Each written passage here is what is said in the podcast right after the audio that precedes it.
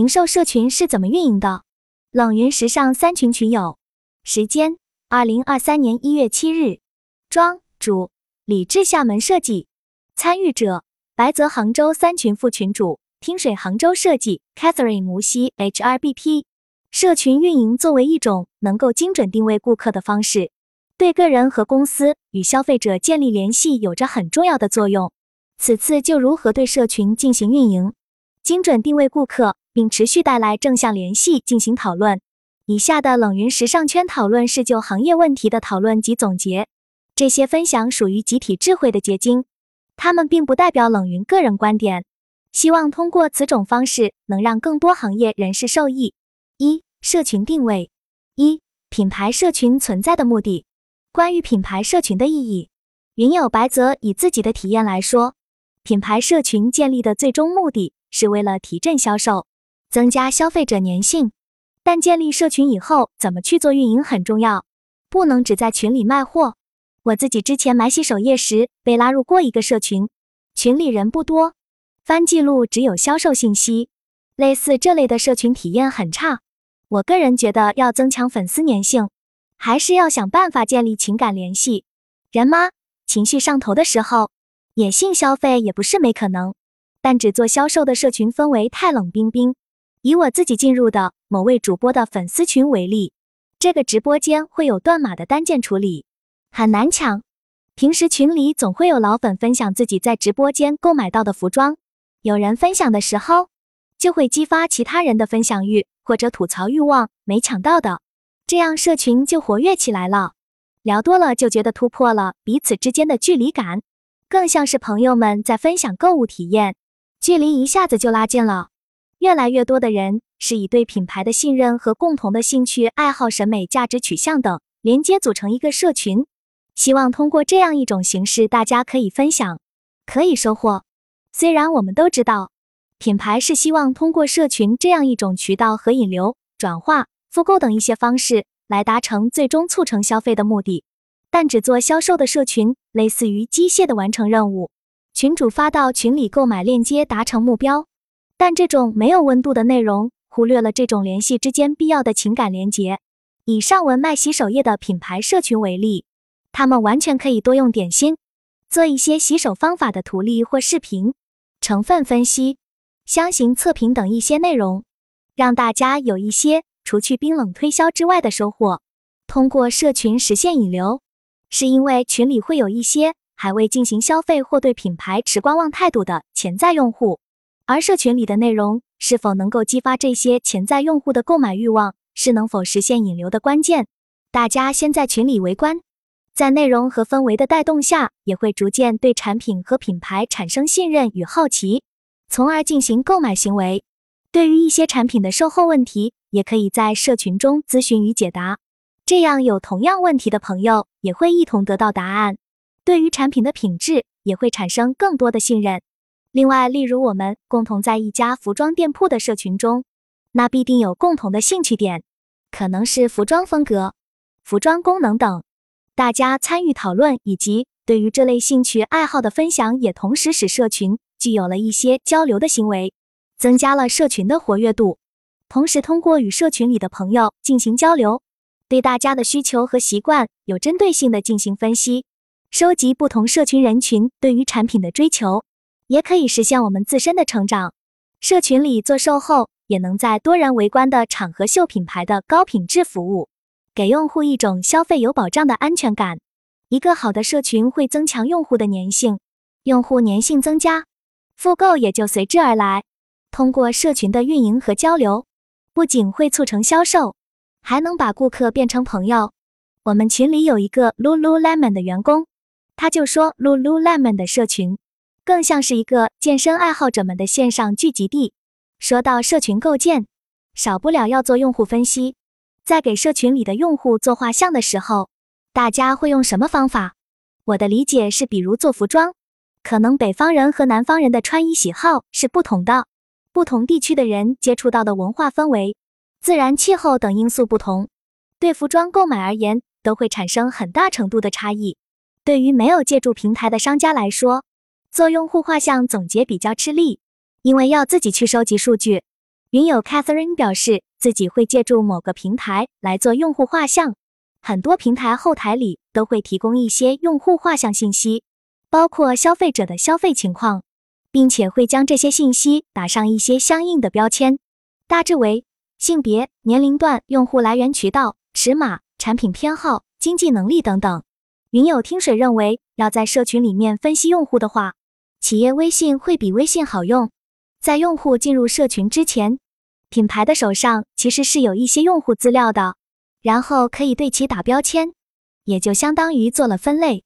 进入社群之后，可以抓活跃、抓典型。一般在一个社群里，活跃的人就那么几个，多留意他们日常的发言动向，边运营边总结。不活跃的也没必要关注。当然，除了社群，在其他地方，比如 APP。用户也都是会留下足迹的，这些资料都会存在运营方的数据里面，方便其对用户进行分析。淘宝天猫的定制化推荐就这么来的。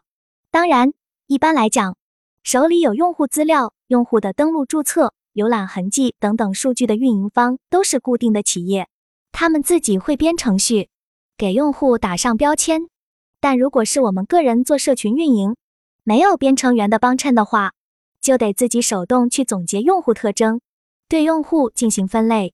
二、社群可以提供的价值，例如社交价值、拓展资源、购物需求等如何呈现？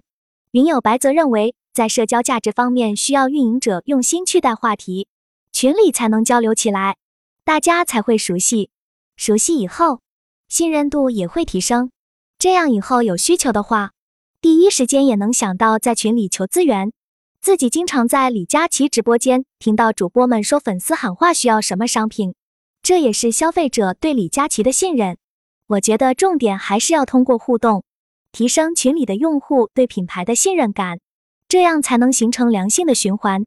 我同样认为相互信任很重要，建立让消费者感兴趣与信任的良性关系，也是在帮消费者解决问题。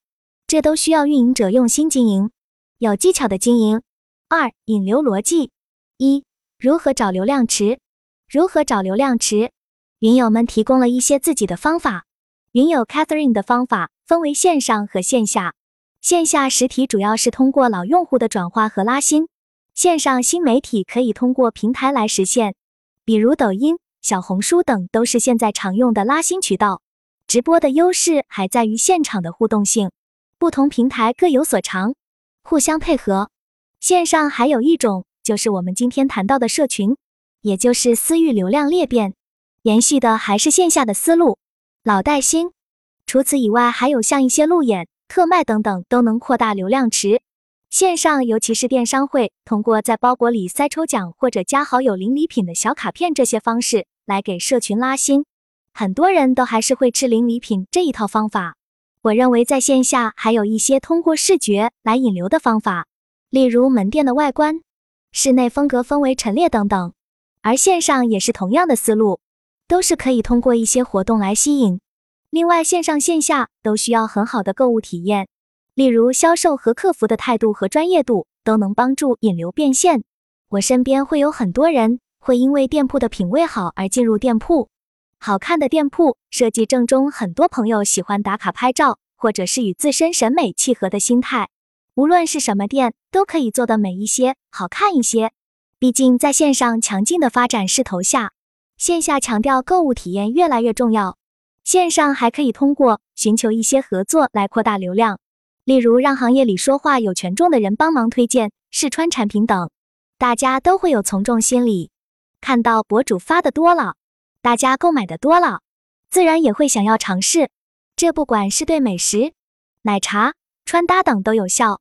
但大成本找网红发文营销也有风险的，因为这无法保证每一篇推文都有足够流量，而且各个平台算法对于推广类内容也会有限制。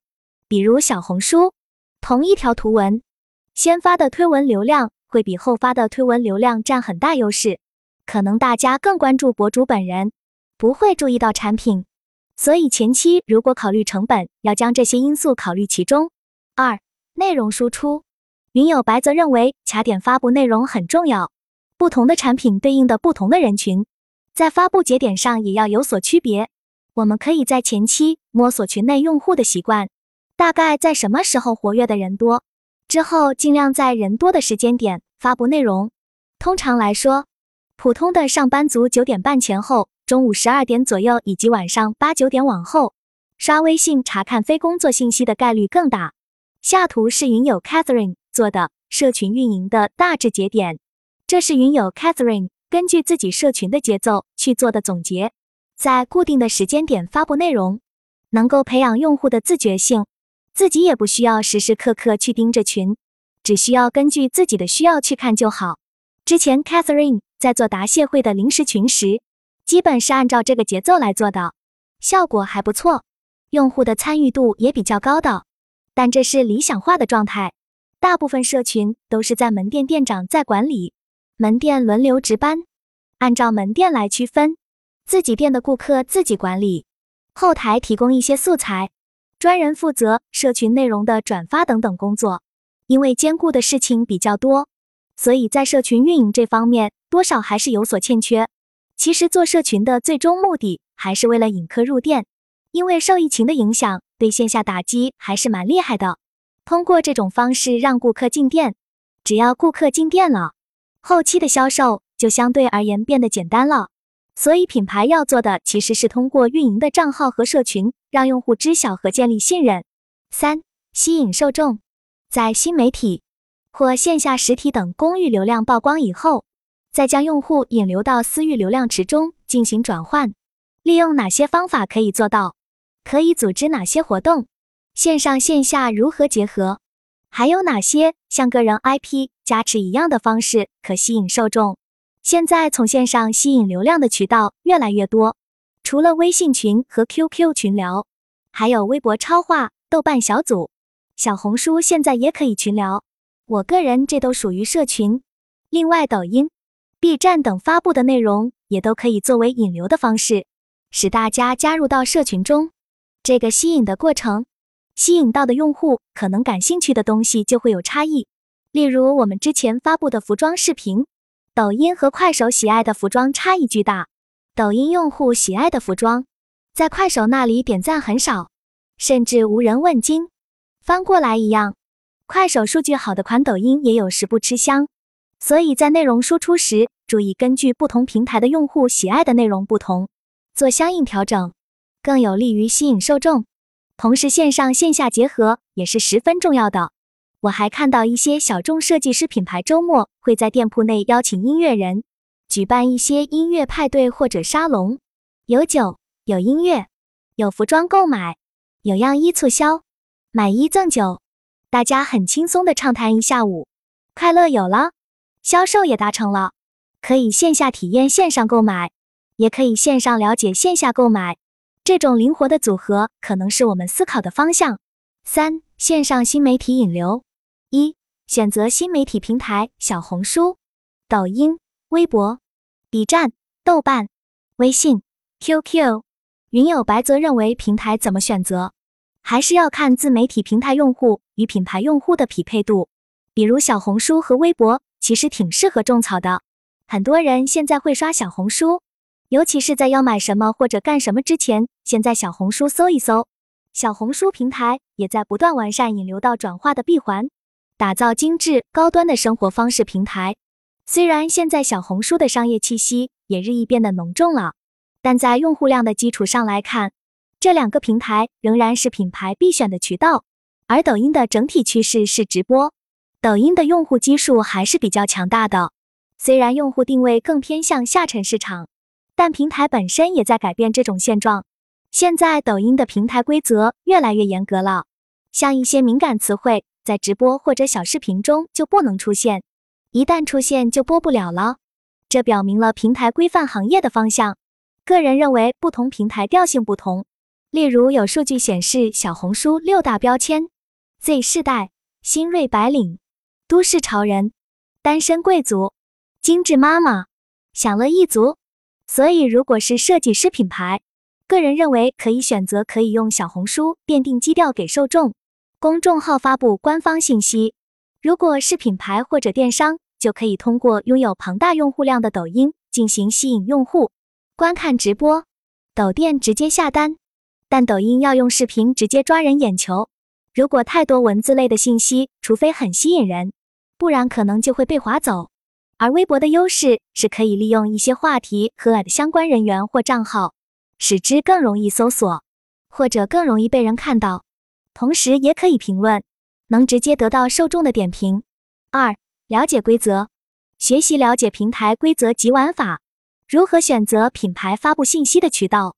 我认为最重要的就是要和各平台受众相契合，不是说哪个平台会不适合发布一些官方信息，而是可以根据用户属性的不同，对信息做出一些相应的微调整。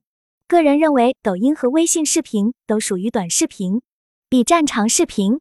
抖音的标语是记录美好生活，更多的是一些娱乐活动，轻松的娱乐性强的内容，更生活化，内容也更容易被大众接受。